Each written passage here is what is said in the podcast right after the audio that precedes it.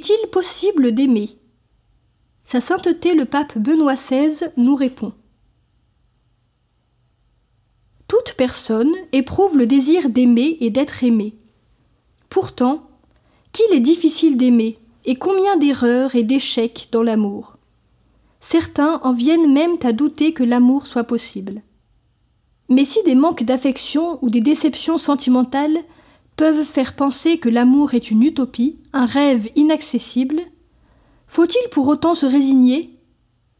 Non, l'amour est possible, et le but de mon message est de contribuer à raviver en chacun de vous la confiance dans l'amour véritable, fidèle et fort, un amour qui engendre paix et joie, un amour qui relie les personnes, leur permettant de se sentir libres dans le respect mutuel. Dieu est amour. C'est sur la croix que la manifestation de l'amour divin est totale et parfaite, comme l'affirme saint Paul. La preuve que Dieu nous aime, c'est que le Christ est mort pour nous alors que nous étions encore pécheurs. Chacun d'entre nous peut donc dire sans peur de se tromper Le Christ m'a aimé et s'est livré pour moi. Racheté par son sang, aucune vie humaine n'est inutile ou sans valeur, parce que nous sommes tous aimés personnellement de lui, d'un amour passionné et fidèle, d'un amour sans limite.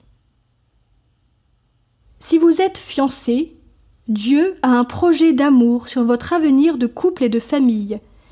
Il est donc essentiel que vous le découvriez avec l'aide de l'Église, libre du préjugé courant selon lequel le christianisme, avec ses commandements et ses interdits, met des obstacles à la joie de l'amour et empêche en particulier de goûter pleinement au bonheur que l'homme et la femme recherchent dans leur amour réciproque.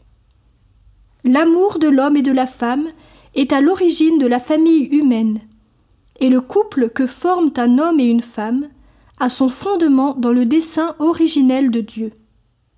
Apprendre à s'aimer comme couple est un chemin merveilleux qui requiert toutefois un apprentissage exigeant.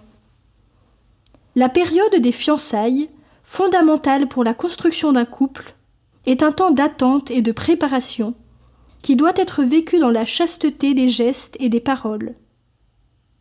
Cela permet de mûrir dans l'amour, dans la prévenance et dans l'attention à l'autre. Cela aide à exercer la maîtrise de soi, à développer le respect de l'autre, caractérisant l'amour véritable qui ne recherche pas d'abord sa propre satisfaction ni son confort personnel.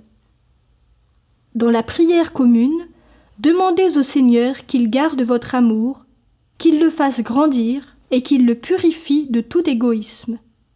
N'hésitez pas à répondre généreusement à l'appel du Seigneur, car le mariage chrétien est une authentique et véritable vocation dans l'Église.